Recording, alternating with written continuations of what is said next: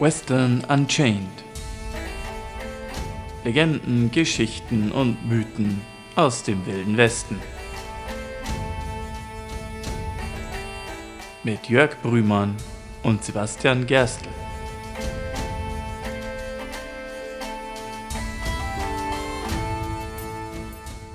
Howdy! Howdy! Hallo und herzlich willkommen zu einer weiteren Folge von Western Unchained, unserem kleinen Western-Podcast, wo wir Geschichten, Legenden und Mythen aus dem alten und wilden Westen aufgreifen und aufbereiten und euch hier präsentieren und vorstellen. Ich bin der Sibi. Und ich bin der Jörg. Beim letzten Mal haben wir ja sehr viel über etwas, also über eine weitere Randgruppe oder eine weitere Gruppierung im Wilden Westen gesprochen, die meistens so eine Minderheit darstellt, aber die doch ein gewisses Klischee für sich selber bietet, nämlich eben die chinesischen Einwanderer im Kalifornien und generell in der Zeit des Wilden Westens. Und äh, wir haben ja eine weitere Geschichte versprochen, also die Geschichte einer chinesischen Protagonistin, die in Idaho eine große Rolle spielen würde und eine bedeutende Rolle spielen würde als erste bedeutende weibliche Pionierin noch dazu von chinesischem Migrationshintergrund, aber halt generell so als eine Pioniersfrau äh, mhm. im Idaho Territory. Aber bei der Gelegenheit ist mir natürlich auch aufgefallen, wir greifen da auch ein weiteres Thema auf, das wir bislang in diesem Podcast tatsächlich sehr wenig behandelt haben oder eigentlich gar nicht behandelt haben, nämlich das Thema Gambling. Ah, ja, stimmt. Darüber haben wir noch gar nicht gesprochen. Es gehört doch eigentlich zu den Klischees. Ja, es ist eigentlich so ein typisches Western-Klischee, ne? Wir haben so diese Vorstellung des äh, rauchgeschwängerten Salons, wo so einige knallharte Kerle grimmig am Tisch sitzen und ihre hart verdienten Dollars setzen und die Atmosphäre könnte man quasi mit dem Messer schneiden, so dick und angespannt ist sie und etwas passiert, das einem anderen am Pokertisch nicht gefällt, einer greift zur Waffe, es fallen Schüsse. Ja, das ist so eine Vorstellung, die wir gerne haben bei diesen Western-Klischees. Mhm. Und tatsächlich greift die heutige Geschichte auch das Thema Gambling auf, und zwar in mehr als einer Hinsicht. Es wird mehrmals vorkommen in dieser Geschichte, und unsere werte Protagonistin wird da eine sehr zentrale Rolle in jedem dieser mhm. Fälle spielen. Und ich habe dazu auch was Interessantes gefunden in einer Zeitung. Gehen wir gleich ohne Unschweife über zu unserem klassischen Nachrichten aus dem alten Westen Segment. Mhm. Ich und bin gespannt. Ich, ich habe hier, wie könnte es anderes sein, eine Zeitung aus Idaho und zwar den Lewiston Teller aus Lewiston, Nord-Idaho vom 2. Oktober 1890. Mhm. Die Überschrift des Artikels, der auf Seite 1 erschienen ist, heißt Johnny Cox wurde gefasst. Wer Johnny Cox oh, ist, da okay. kommen wir noch drauf. Aber mhm. ähm, der Artikel lautet wie folgt. Harry Cohn aus Warrens kam hier vergangenen Freitag an mit Johnny Cox im Bewahrsam, dem Mann, der kürzlich Charles Bemis bei einer Schießerei in Warrens niedergestreckt hatte. Er erzählte uns die Geschichte dieser Schießerei und gibt dir eine etwas andere Version, als unsere Berichte aus Warrens angedeutet hatten. Ähm, man muss dazu sagen, dass jetzt die Fortsetzung eines kleinen Artikels, der irgendwie zwei Wochen vorher schon in der Zeitung erschienen war. Mhm. Aus seiner Version geht hervor, dass Cox und ein Mann namens Freeman mit einem gezinkten Deck ein von Bemis ausgeteiltes Spiel geschlagen hätten und dabei 210 Dollar gewonnen haben. Da Bemis kein Geld mehr dabei hatte, erklärte er sich bereit, dieses am nächsten Tag auszubezahlen. Freeman mhm. forderte am nächsten Morgen das Geld ein und einigte sich auf einen Kompromiss für 100 Dollar. Cox jedoch erklärte, dass er den vollen Betrag haben wollte und entweder diesen oder das Leben von Bemis haben würde. Mhm. Als, Bemis das, äh, als Bemis hörte, dass Cox nach seinem Leben trachtete, bewaffnete er sich. Cox betrat später am Tag den Saloon von Bemis und ging dorthin, wo dieser am, Ta am Kartentisch saß. Er begann umgehend einen Streit um die Auszahlung des Geldes. Während er redete, zündete er sich eine Zigarette an und während er das Streichholz achtlos wegwarf, riss er mit der gleichen Handbewegung den Revolver von Bemis aus dessen Brusttasche und warf ihn sich über den eigenen Kopf, während er gleichzeitig seine eigene Waffe zog und Bemis damit durch den Kopf schoss. Oh, okay. Äh, unfreundlich. Äh, aber gut, es ist, das ist der Wilde Westen. Es ist der Wilde Westen, aber es klingt nach einem ziemlich, äh, ziemlich hart einstudierten Move. Ja, das stimmt allerdings. Cox floh zu Pferd nach Wise, Idaho, und erreichte in der weiteren Etappe Pocatello. Cohn verfolgte ihn und nahm ihn gefangen, als er dort gerade einen Saloon betrat. Cox hatte bereits Vorkehrungen getroffen, mit dem Zug gen Osten zu fliehen. Äh, er wurde über Pendleton nach Lewiston gebracht, aus Angst vor, Jüng vor Lynchjustiz, wenn er durch Warrens geführt würde. Mhm. Cox wurde letzten Sonntag zum Mount Idaho gebracht, wo er auf den Prozess warten wird. Währenddessen sind hier Berichte eingetroffen, dass Beamis an der, Ge an der Wunde verstorben sei. Aber dieses Gerücht wurde bislang noch nicht bestätigt. Er könne sich davon allerdings nie wieder erholen, sagen seine behandelnden Ärzte. Ein Teil der Kugel verbleibt weiterhin in seinem Kopf und wahrscheinlich wird eine Blutvergiftung bald sein Tod sein. Okay, ja, es hat mir auch. Äh, Folgen von Schusswunden sind oft tödlicher als die Schusswunden. Mhm. Zwei Sachen, die sich noch später herauskristallisieren sollten, die in diesem Artikel selbst nicht aufgeführt werden. Äh, Nummer eins, Cox wird tatsächlich für die Tat verurteilt Mhm. zu fünf Jahren Haft. Aha. Kommt mir ein bisschen niedrig vor, aber okay. Das könnte aber auch daran liegen, an dem zweiten Faktor, denn Beamis überlebt. Okay. Und daran hat maßgeblichen Anteil diese Person, über die wir heute reden würden. Die Frau, die gegen ihren Willen aus China in die Vereinigten Staaten verschleppt wurde, die sich plötzlich selbst als ein zentrales Element gegen ihren Willen in einem Pokerspiel zwischen zwei Männern wiederfand Mhm. und die dann später unserem werten Charles Beamis, der hier in dem Artikel äh, beschrieben wird und der sehr, sehr dramatisch hier äh, angegriffen wurde, tatsächlich das Leben retten sollte. Mhm. Und er sollte sich dafür auch auf eine ganz besondere Art und Weise bei ihr bedanken. Ja. Genau. Und da kommen wir auch schon zur Geschichte für heute. genau.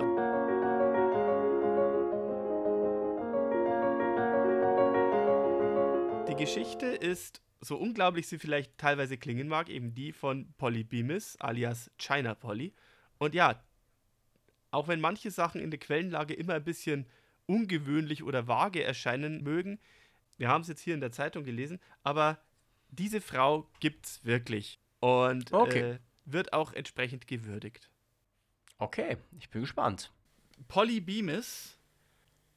Es gibt ein paar Bücher, die sagen, sie wurde geboren am 11. September 1853 oder zumindest ums Jahr 1853 herum unter dem Namen La Luna Toy im ländlichen Gebiet grob um dem heutigen Peking herum.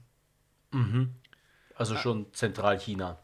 ja, so zentral bis vielleicht tendenziell sogar ein bisschen nördlich zu der Zeit. Ob La Luna Toy wirklich ihr Name war oder ob das ein Übersetzungsfehler ist, der durch falsche Assoziation mit der chinesischen Region und dergleichen entstanden ist, weiß man nicht. Ähm, sie hat sich auf jeden Fall selbst später nie so genannt. Mhm. Als Kind hat man ihr die Füße abgebunden, denn das war so eine Praxis, die man in dieser Zeit betrieben hat, wenn man irgend eine Frau in einer höheren Stellung hatte oder gehofft hat, dass eine Frau als Dienerin in einer der besseren Gesellschaften landen könnte, wurde in der chinesischen Kultur den Frauen die Füße abgebunden, damit sie in ganz, Ja, ganz das, ja, ja, das war dieses Schönheitsideal mit den sehr kleinen Füßen. Genau. Was natürlich dazu geführt hat, dass diese Frauen nur so kleine Trippelschrittchen machen konnten. Und was auch wahrscheinlich mit dazu beigetragen haben, warum in den Kulturen es nicht üblich war, dass die Frauen gerade in der besser geste- gestellten Gesellschaft das Haus verlassen. Eine lange Strecke Reisen mit diesen gebundenen Füßen war nur unter Ja, größten Schmerzen möglich. Ja, quasi Faktor unmöglich. Mhm. Als Kind muss man also ihr die, die Füße bereits abgebunden haben. Wahrscheinlich, wahrscheinlich war die Hoffnung, dass man sie irgendwie als Diener in einem besseren Haus unterbringen könnte, denn die Familie war im ländlichen Gebiet eher tätig. Das hat man aber dann nach einer Weile aufgegeben, weil die, weil die Familie nicht sonderlich reich war und sie für die Landwirtschaft und Landarbeit benötigt wurde. Und da kann man mit abgebundenen B- Füßen beileibe wirklich gar nichts mehr anfangen Mhm. kurz vor ihrem 18. Geburtstag oder so, so einige Zeit vor ihrem 18. Geburtstag herum wurde dieser Landstrich, also die, die Taiping-Rebellion ist zwar bereits vorbei, die Qing-Dynastie, die kaiserliche Dynastie hat zwar gesiegt, aber die Folgen sind immer noch spürbar. Äh, Logistik, einige Teile des Landes liegen brach geradezu, sind komplett verarmt, sind irgendwie von den Routen abgeschnitten oder es herrscht halt immer noch ein sehr ähm, dreistes Banditentum in der Gegend. Mhm. Die halt Ah, das Land Ja, ist ja ein. Äh, ähm, dreistes Banditentum ist in, die, in unserem Podcast irgendwie so ein roter Faden, der sich passt irgendwie, nicht wahr? Ähm, die Kombination der großen Dürre in Verbindung mit äh, Banditentum, die halt die, die gerade die Landbevölkerung sehr terrorisieren, und der Tatsache, dass die Stellung der Frau in der chinesischen Gesellschaft zu der Zeit und sind, sind wir mal ehrlich, auch heute äh, nicht allzu hoch ist, führt halt dazu, dass als ihr Vater in Schwierigkeiten gerät, er beschließt, seine Tochter zu verkaufen, um sich Saatgut leisten zu können, um die Felder bestellen zu können. Okay. Die einen Quellen sagen, also es, ich, ich habe hier drei Varianten der Geschichte gefunden. Im Kern ist die, sagen alle drei Geschichten dasselbe. Ihr Vater hat sie verkauft, um die Felder weiter bestellen zu können. Ähm, die, die Details sind leicht unterschiedlich. Die einen sagen, ähm, er hat sie direkt an die Banditen verkauft, die eh durch die Gegend gezogen sind. Und die Banditen haben sie dann nach Guangzhou mitgenommen und dort dann an einen Schmuggler verkauft, der sie nach San Francisco gebracht hat. Die zweite Variante ist, ein Schmuggler hat sie dort gekauft und ist mit ihr gleich selber höchstpersönlich nach Amerika übergesetzt und ist dann allerdings kurz nach seiner Ankunft entweder ums Leben gekommen oder irgendwie hat sie im Stich gelassen. Die dritte Variante ist, er hat sie über Vermittler an eine Amerikanerin, die in Kanton Guangzhou gelebt hat, verkauft und die hatte die Verbindungen, um sie nach Amerika zu bringen. Also es braucht auf jeden Fall Vitamin B.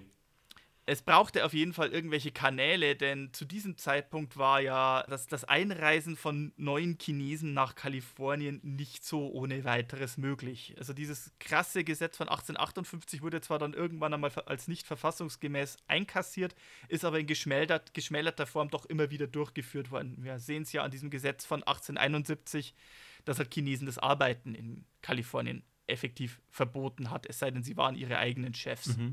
Das heißt also, sie wurde, sie wurde verkauft und als Sklavin oder als Leibeigene oder was auch immer ihr angedachtes Schicksal war, nach Amerika geschmuggelt. Und von dort verschlug es sie 1872 in einen Ort namens Warren im Idaho Territory, wo sie wohl... Idaho ist übrigens ein Bundesstaat, der noch gar nicht dran kam bei uns, fällt mir gerade so auf. Was nicht verwunderlich ist, weil in Idaho offensichtlich nichts passiert ist. Oh, in Idaho ist es ordentlich hergegangen tatsächlich, aber das waren halt noch die Territoriumszeiten. Heute Ja, ist. I heute ist Idaho mehr so als der, der Staat bekannt, in dem es viele große, in dem die großen Kartoffeln wachsen. Und es gibt quasi auch so Varianten des deutschen Spruchs, die dümmsten Bauern ernten die dicksten Kartoffeln und wo es die dicksten Kartoffeln gibt, naja. Also Idaho steht da, äh, hat da so oft so einen gewissen Hinterwäldler-Anklang. Äh, nichtsdestoweniger, das, das Idaho Territory in den 1870er Jahren war so ein, so ein Gebiet, wo es die ganzen Goldsucher hingetrieben hat, die vom kalifornischen Goldrausch nichts mehr mitbekommen haben, aber irgendwie noch Hoffnung gehegt haben, irgendwo reich und fündig zu werden. Und es gab ja durchaus so den ein oder anderen Flecken in Idaho, wo Gold gefunden wurde. Warrens war einer davon. Ja, okay. Ihr Käufer, auch hier die Namen sind unterschiedlich. Ich habe me mehrere Quellen gefunden, die einfach sagen, ihr eigener ist heute unbekannt. Ich habe mindestens zwei Bücher gefunden, die ihm einen Namen geben. Ich bin mir aber nicht sicher, ob der Name stimmt oder ob das auch irgendeine Verballhornung ist, weil der Name ist Hong King.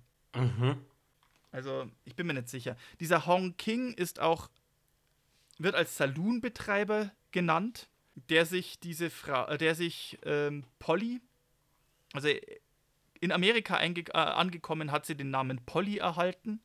Und dieser Saloonbesitzer hat, hatte zwar wohl eine Frau in Festlandchina und hatte sich allerdings als Konkubine und als Gespielin für sein Leben in den Vereinigten Staaten geholt. Er hatte wohl Verbindungen zu einem kalifornischen Tong, der ihm dann auch diese Frau verschafft hat. Und er hat wohl einen Saloon betrieben oder eben ein Restaurant mit entsprechend angeschlossenen Gesch äh, Geschäften und vor allem voran und bedeutend für diese Geschichte natürlich auch Glücksspiel und möglicherweise auch Prostitution in einem Goldgräbercamp in Warrens, Idaho Territory. Mhm. Polly Bemis ist sehr klein. Also sie ist in, am 8. Juli 1872 in Warrens angekommen und der erste Zensus, der sie erfasst, sagt, sie ist gerade mal etwa 1,30 Meter groß. Also sogar für, es ist auch ein bisschen ein Klischee, aber es ist auch ein bisschen was dran, also selbst für einen Chinesen oder für eine Chinesin klein. Ja. Und in einem Ort wie Warrens ist eine chinesische Frau und noch dazu eine extrem kleine chinesische Frau dann natürlich eine besondere Attraktion und deswegen wird sie in dem Ort sehr schnell bekannt als diese, äh, dieses exotische Geschöpf, deren richtigen Namen niemand kennt und deswegen von, die deswegen von allen nur als China Polly äh, bezeichnet mhm. wird. Polly hatte einen extrem schweren Stand in Idaho, nicht nur wegen der Art und Weise, wie sie da angekommen ist und nicht nur wegen des Stands der Chinesen generell in den westlichen amerikanischen Staaten, sondern darüber hinaus, sie ist eine Mandarin-Chinesin, mhm. aber alle anderen Chinesen in diesem Mining Camp sind Kantonesen. Das ist eine komplett andere Sprache.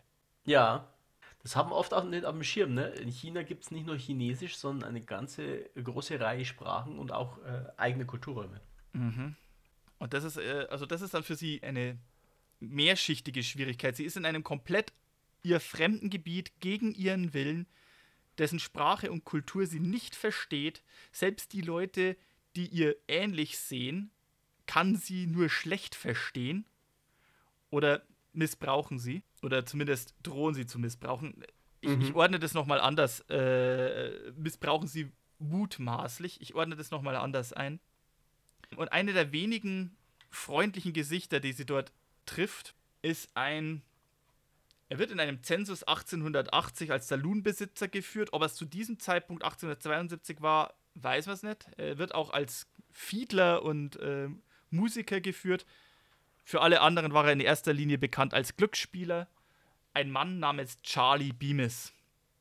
Zu diesem, mhm. Zeitpunkt, zu diesem Zeitpunkt 24 Jahre alt, also fünf Jahre älter als Polly. Charlie Bemis ist der Sohn eines äh, Juwelenhändlers aus Connecticut, der halt als junger Mann, als Glücksjäger und Glückssuchender nach Idaho gekommen ist. Eben weil, wie soll es anders sein, da gibt's Gold. Hm? Ja, das treibt sie ja alle in den Westen irgendwann. Mhm. Der allerdings ziemlich schnell festgestellt hat, dass ihm Goldsucherei eine viel zu harte Plackerei ist, deswegen Leute mit dem Geigenspiel vergnügt hat, aber halt eine andere Beschäftigung gefunden hat, die ihn sehr häufig in einen Saloon, vor allem in einen Saloon, der von einem Chinesen betrieben wird, äh, geführt hat. Er war ein leidenschaftlicher Glücksspieler. An dieser Stelle muss ich uns einmal kurz einwerfen hatten wir jemals irgendwo den Fall von jemandem, der durch Goldschürfen wirklich reich geworden ist?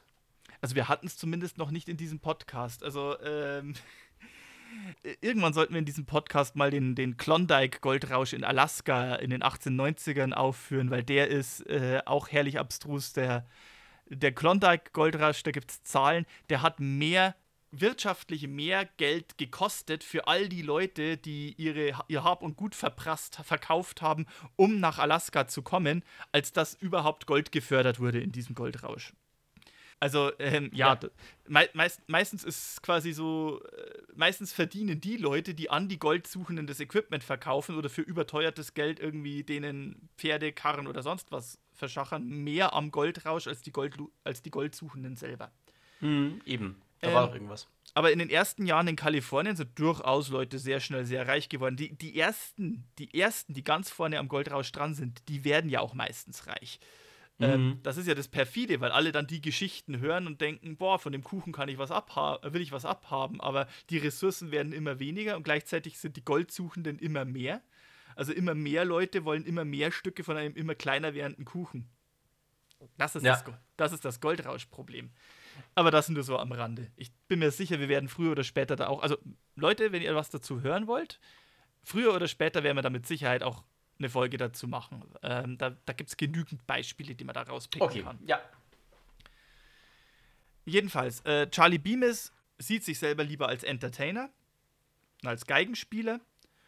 Und er wird tatsächlich dann zumindest später einmal zu einem Saloonbesitzer selber und zu einem leidenschaftlichen Glücksspieler, der in der Kombination mit diesen Sachen sich zumindest ganz gut über Wasser halten kann. Er scheint gar nicht schlecht dazustehen. Er ist ein sympathischer Mann. Er wird als gut aussehender Mann beschrieben. Und er ist wohl auch jemand, der so als einziger Freund oder als, als, als, als gut, der, der sich halt, äh, der so, so gerne mal so seinen schützenden Arm um die gute Polly legt. Ich habe eine Quelle gefunden, die quasi sagt, also der sie vor unliebsamen Annäherungen quasi beschützt hat, immer wieder mal. Also von, von mutmaßlichen Freiern oder ähnliches quasi äh, dafür gesorgt hat, dass die auf Abstand bleiben. Der quasi, wenn, wenn die Situation in dem Saloon, wo sie war, brenn, zu brenzlig wurden, konnte sie immer zur Hintertür raus und bei Charlie zur Hintertür reinfliehen. Er, hatte, er, er galt als sehr furchtlos, er galt tatsächlich als ein guter Schütze auch. Und äh, auch wenn ich nicht weiß, ob in Warrens ein Sheriff existiert hat, war es meistens so, da wo Charlie war, war er, er war auch sehr charmant. Ihm wollte man in der Regel nichts Böses. Also irgendwie so dieser charmante Schurke so ein bisschen. Äh, kommt mit allem durch, weil er ein gewinnendes Lächeln hat. Und in seinem Umfeld fühlte sie sich wohl sicher. Allerdings äh, war er auch jemand, der manchmal dazu neigte, seinen Bogen ein bisschen zu überspannen. Ich habe hier so eine nette mhm. Anek Anekdote gelesen, äh, gefunden, die möchte ich gerne mal vorlesen. Das, das ist aus einem Buch, das ich gefunden habe. Äh, das Buch ist leider von der Quellenlage her manchmal ein bisschen anzuzweifeln. Es ist Desperate Women und ist ein Buch aus den 50er Jahren und entsprechend geprägt von einem James D. Horan. Mhm. Es war eine heiße Sommernacht. Der Saloon im Goldgräbercamp von Warren, Idaho, war merkwürdig ruhig. Es herrschte nichts von dem übrigen Geschrei, Gesänge oder dem schrillen Gelächter der Tanzmädels. Zwei Männer saßen an einem Tisch, eine Insel innerhalb eines dicht gedrängten Raums. Einer war groß und dünn, mit einem wettergegerbten, aber gutmütigen Gesicht. Ihm gegenüber war ein Chinese mit einem langen Pferdeschwanz, etwa 50 Jahre alt, gekleidet in einem langen schwarzen Gewand. Seine Haut, gelb wie Pergament, Entschuldigung, Buch der 50er Jahre. Ähm, mhm. Naja, gut. Seine Haut, gelb wie Pergament, streckte sich eng über die feinen Konturen seines unlesbaren Gesichts. Lange gelbe Finger legen Karten auf den Tisch. Zwei Paare. Johnny Beamis heißt eigentlich Charlie Beamis. In dem Buch wird er als Johnny geführt. Johnny war wohl ein Spitzname von ihm. Johnny Beamis grinst. Er legt vier Asse auf den Tisch und streicht den Sack mit Goldstaub in der Mitte, Mitte des Tisches ein. Das Gesicht des Chinesen war regungslos. Ich habe nicht mehr, mehr zu verlieren, sagte er. Johnny sah ihn an. Setz das Mädchen. Die Augen des Chinesen wandern zu den Säcken mit Gold. Du wirst das Geld setzen? Beamis nickt. Die Menge rührt sich. Das Spiel hat sich den ganzen Tag hingezogen. Johnny hat erst gewonnen, dann verloren, dann wieder gewonnen. Und jetzt hat er den Chinesen um jeden einzelne Unze seines Goldes gebracht. Nun spielen sie um das Mädchen. Das Sklavenmädchen des Chinesen, das alle in Warren nur als China Polly bezeichneten. Alle Augen waren auf den Chinesen gerichtet. Dieser starrte Johnny an. Nach einem langen Moment sagt er schließlich: Bring das Mädchen rein. Ein junger Chinese, der hinter ihm stand, verschwand in der Menge. Während die Menge ungeduldig wartet, sah der Chinese einfach ins Leere. Währenddessen zwinkerte Johnny eines der Tanzmädels an. Einige Minuten später kam der junge Chinese zurück.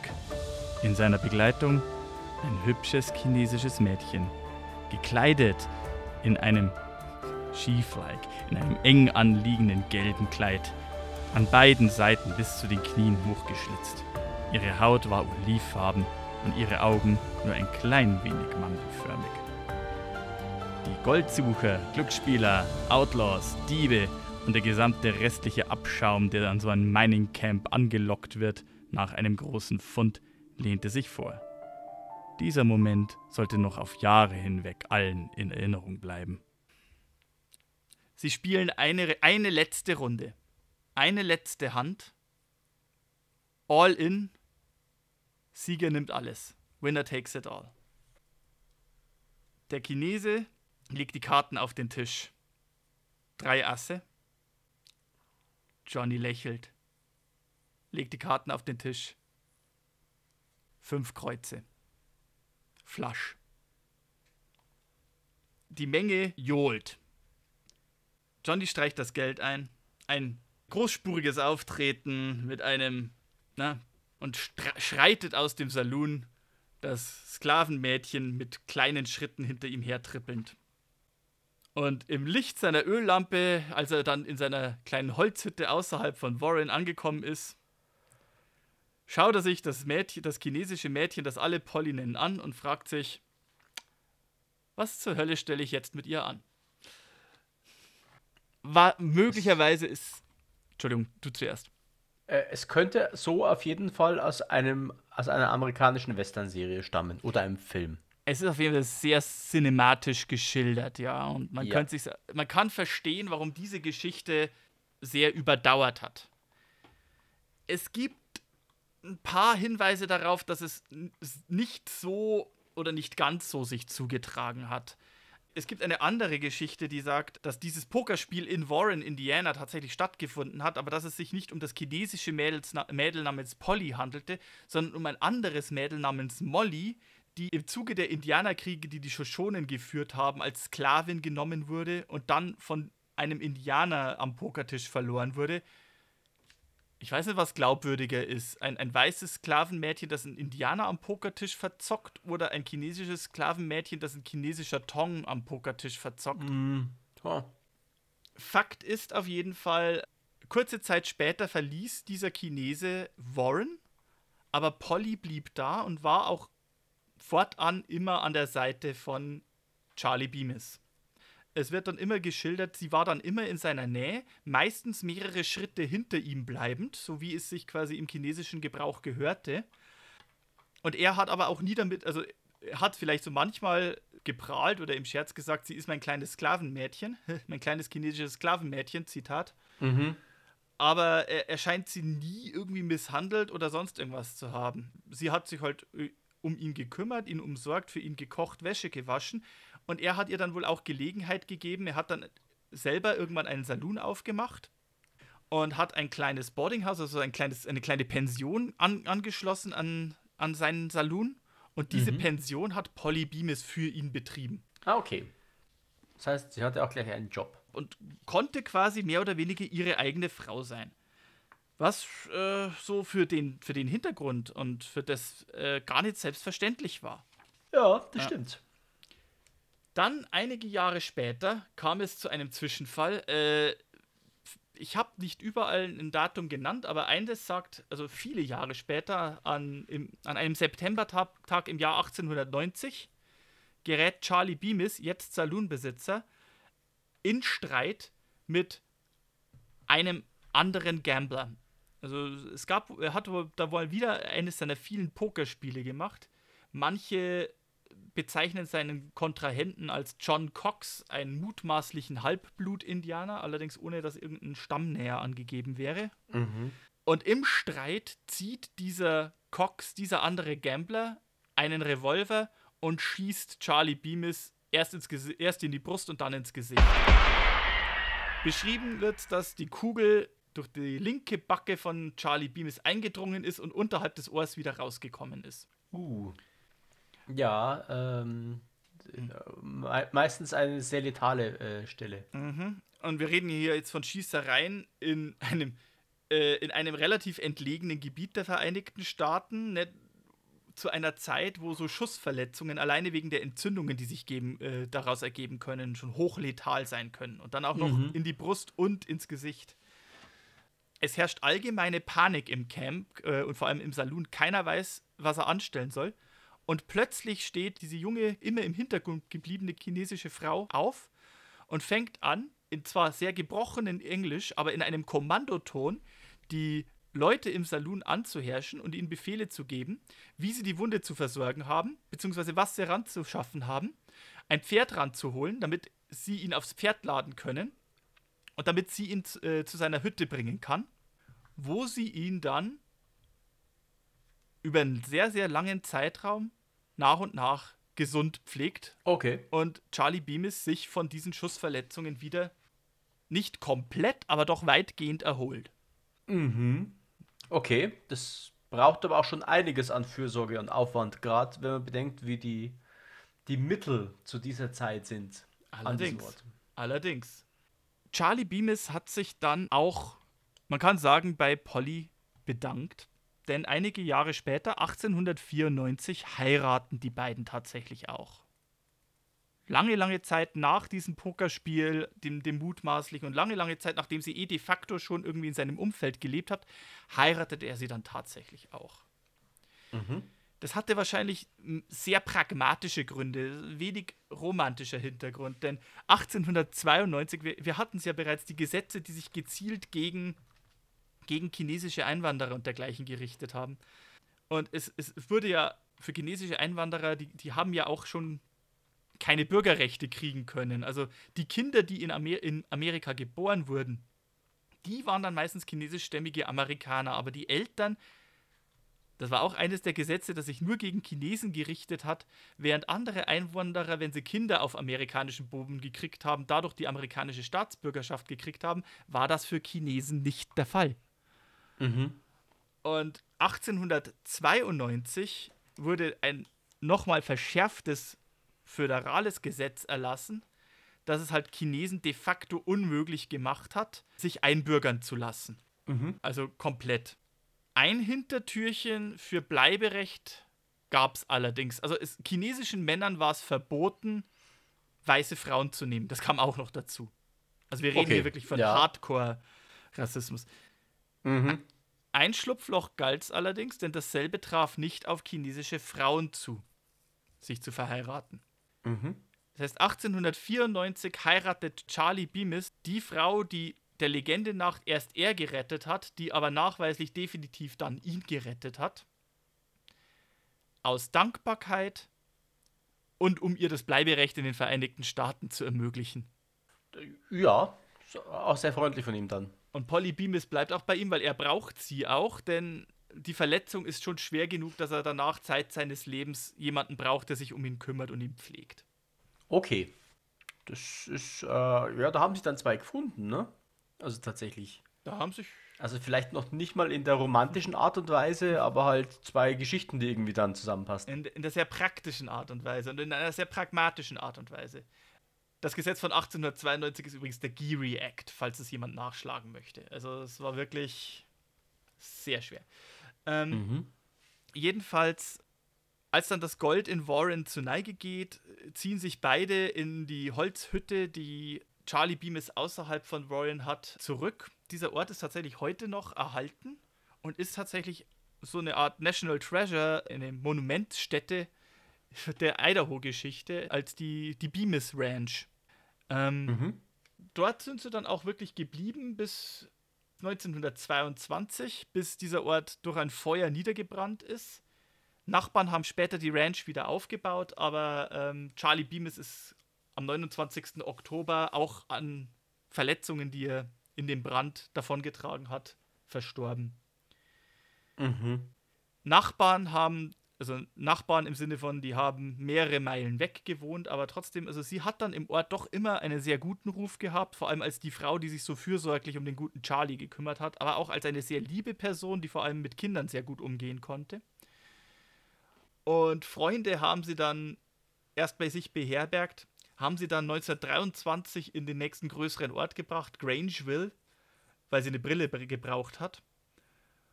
Mhm. Dort hat sie das erste Mal ein Auto gesehen, sie ist das erste Mal mit einem Aufzug gefahren, sie hat das erste Mal äh, einen Film gesehen. Und mhm. als, sie, als sie zurück nach Warren gekommen ist, da war dann ihre Rückkehr, äh, hat dann die, die Rückkehr, dass Polly Beamis zurück nach, nach Warren gekommen ist, war quasi auf der Titelseite der Zeitung. Mhm. Und hat, dass er beschrieben hat, wie viel Spaß sie hatte, aber dass das irgendwie alles nichts für sie ist. Okay.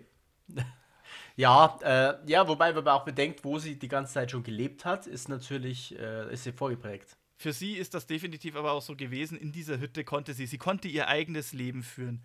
Ähm, sie ist komplett aus ihrer Kultur rausgerissen worden, ist gegen ihren Willen da gelandet, aber hat eine Chance bekommen, auf eigenen Beinen stehen zu können und ein eigenes Leben führen zu können. Eine Chance, die andere in ihrer, in ihrer Lage oder auch andere in einer besseren Lage nie hatten.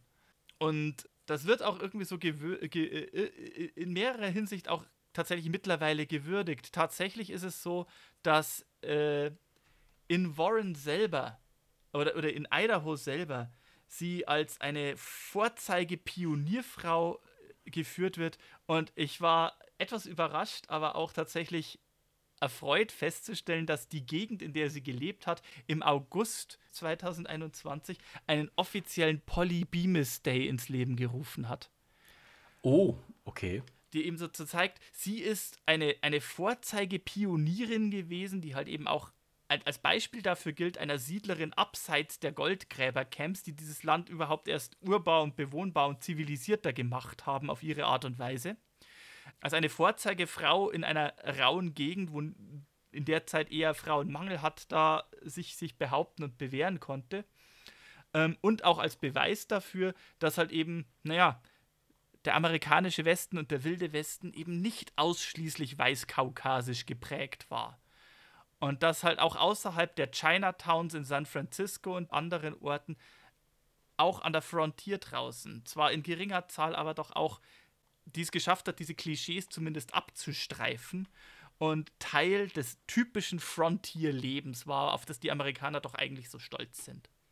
Mhm. Okay. Das finde ich eigentlich ein sehr schönes Bild, vor allem, ja, wenn man bedenkt, aus was für einem Hintergrund das alles kommt.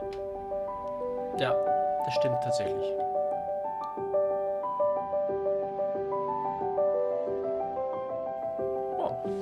Ja, sehr interessante, äh, interessante Geschichte, weil es ja auch tatsächlich zwei äh, marginalisierte Gruppen des Wilden Westens quasi zusammenfasst. Ne? Also ähm, Chinesen bzw. Äh, Asiaten kann man, glaube ich, sogar einfach mal äh, umgreifend sagen und natürlich auch weibliche Protagonisten. Allerdings, ja.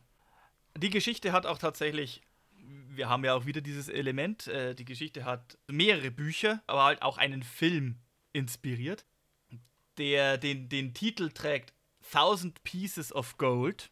Mhm. Also Thousand Pieces of Gold war äh, quasi der Titel einer sehr dramatisierten, nicht autorisierten Biografie von Polly Bemis. Das Buch wurde dann 1951 verfilmt als Thousand Pieces of Gold. Ich bin mir nicht sicher, ob das überhaupt einen deutschen Release gefunden hat, leider. Mhm. Und es ist eine sehr romantisierte äh, Fassung der ganzen Geschichte.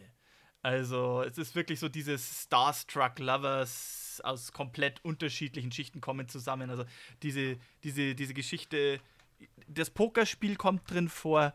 Und auch dieser Charlie Beamis ist dann derjenige, der sich in sie verliebt und sie dann aber heiratet, aber das halt eben nicht aus pragmatischen, praktischen Gründen. Mhm. Rosalind Chow spielt die Hauptrolle. Sie war in den 90er Jahren eine äh, sinoamerikanische Darstellerin, eine der bekanntesten sinoamerikanischen Darstellerinnen im Film überhaupt. Mhm. Es ist, ich habe eine Schwierigkeit, es gibt ein paar Western-Filme der 90er Jahre, die auch von Frauen Regie geführt wurden und die weibliche Protagonisten haben. Ich habe mit denen meistens ein Problem, nicht wegen der Geschichte, die sie erzählen, sondern weil sie meistens für meinen Geschmack über, übertrieben auf Romanze geprä äh, geprägt werden. Ähm, die Romanze ist leider etwas, was so von meiner Recherche her eher so, wenn dann nur sehr unterschwellig in dieser Geschichte vorhanden ist. Kann sein, dass ich mhm. mich da irre. Ich möchte sehr gerne eine weibliche Meinung zu diesem Thema hören. Äh, meiner Meinung nach leiden diese 90er Jahre Frauenwestern sehr darunter. Sie könnten stärker sein, wenn sie nicht meinen, sie müssten halt übermäßig romantisch sein, um an ein weibliches Publikum appellieren zu können. Mhm, ja. Aber da hatten wir das wieder so vom Eingang. Wir haben halt hier als männliche Hosts eine männliche Perspektive aus das Thema. Und deswegen auch meine Bitte und mein Ruf da draußen, wenn wir weibliche Hörer haben, die gerne, die, die eine Geschichte haben, die sie sagen, boah, das, das finde ich am Wilden Westen spannend oder das habe ich recherchiert, das finde ich sehr inspirierend, ähm, da würde ich gerne auch mal was dazu erzählen. Sehr gerne, äh, meldet euch bei uns. Also ich, ich habe sehr gerne für solche Themen einen, einen Gasthost sozusagen bei uns, der uns da auch mal eine andere Perspektive schildern kann für diese Sachen. Mhm. Ja, auf jeden Fall, bitte. Wenn ihr da Lust drauf habt, äh, gerne. Wie gesagt, Sivi hat es ja eingangs schon erwähnt, wir sind halt zwei äh, weiße äh, Männer, die über diverse Themen sprechen, wollen aber tatsächlich auch gerne andere Einblicke in die Geschichte mit einbauen. Aktuell fehlen uns nur die Leute dazu, aber wenn ihr euch vielleicht berufen fühlt, schreibt uns an. Wo wir, glaube ich, auch beim, beim nächsten Segment sind unseres Podcasts, nämlich Feedback. Wenn ihr uns Feedback geben wollt, wenn es euch gefallen hat, wenn ihr Vorschläge für weitere Themen habt, wenn ihr noch was weiter wissen möchtet, äh, dann schreibt uns. Unsere E-Mail-Adresse ist westernunchained.gmail.com und wir gucken alle E-Mails durch und werden sie bei Zeiten dann auch beantworten. Kann ein bisschen dauern, weil wir diese Folgen voraufzeichnen. Genau, ja. Ansonsten, äh, Sibi, worüber sprechen wir denn nächstes Mal? Also nachdem wir jetzt irgendwie in, wir haben jetzt die letzten Male so ein bisschen Abschweifungen, haben sehr viel über das Leben im Wilden Westen erzählt. Wir haben sehr viel jetzt über, sehr, über bestimmte Gruppierungen im Westen erzählt. Wir haben so ein bisschen was über die Endzeit des Wilden Westens, also über, das, über die, die ausklingende Zeit des Wilden Westens erzählt. Und ich glaube, beim nächsten Mal reden wir mal wieder über etwas, das sehr viele mit dem Westen, äh, Wilden Westen assoziieren und das also quasi sinnbildlich für diesen typischen harten Western-Helden steht. Wir reden über einen US-Marshal, der bekannt wurde, ein Revolverheld zu sein und dessen bekannteste Schießerei eine Headline geprägt hat mit dem Titel Vier Tote in fünf Sekunden. reden wir über Marshall Dallas Staudenmeyer. Okay, sehr gut. Ich bin gespannt. Der Name sagt mir absolut nichts. Äh, ich vermute einige euch da draußen auch nicht, aber wir werden ihn kennenlernen das nächste Mal. Und bis dahin wünschen wir euch einen guten Tag, einen guten Morgen, einen guten Abend. Macht's gut, ciao und bleibt fest im Sand.